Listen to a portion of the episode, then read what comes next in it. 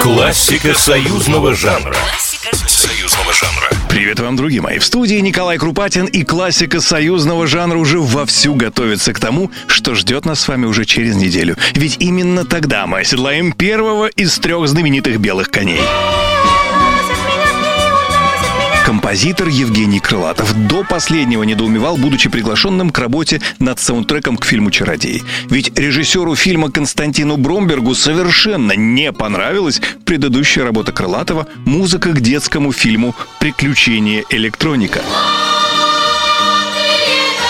Хотя здесь уже недоумеваю я, с трудом представляю, что могло не понравиться в этих волшебных песнях. Но сейчас уже не о том. Главное, что сотрудничество состоялось. Впрочем, это сотрудничество тоже стало испытанием для нервной системы и композитора, и режиссера.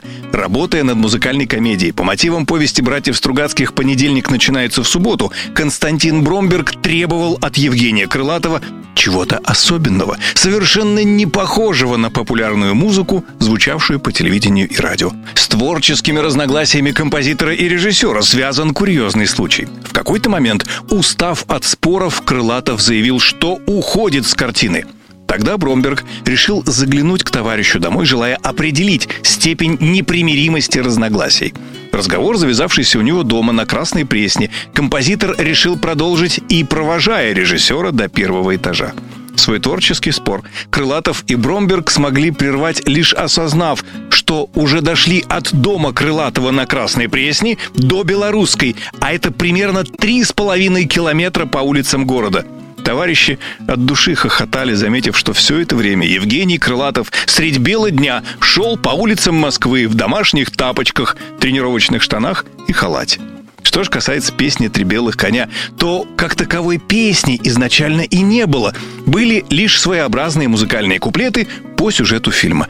И в первой версии их исполнила юная певица Света Степченко, но ее вариант даже не сохранился лишь потому, что режиссеру ее исполнение показалось слишком резким. Тогда-то и появилась бредовая идея записать «Три белых коня» с заехавшей на студию на запись другой песни Ларисы Долиной.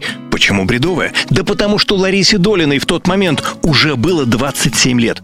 Но певица справилась с задачей, исполнив песню на так называемом детском фальцете. И до того это получилось здорово, что и по сей день многим не верится, что в песне звучит не детский голос, а именно голос Ларисы Долиной.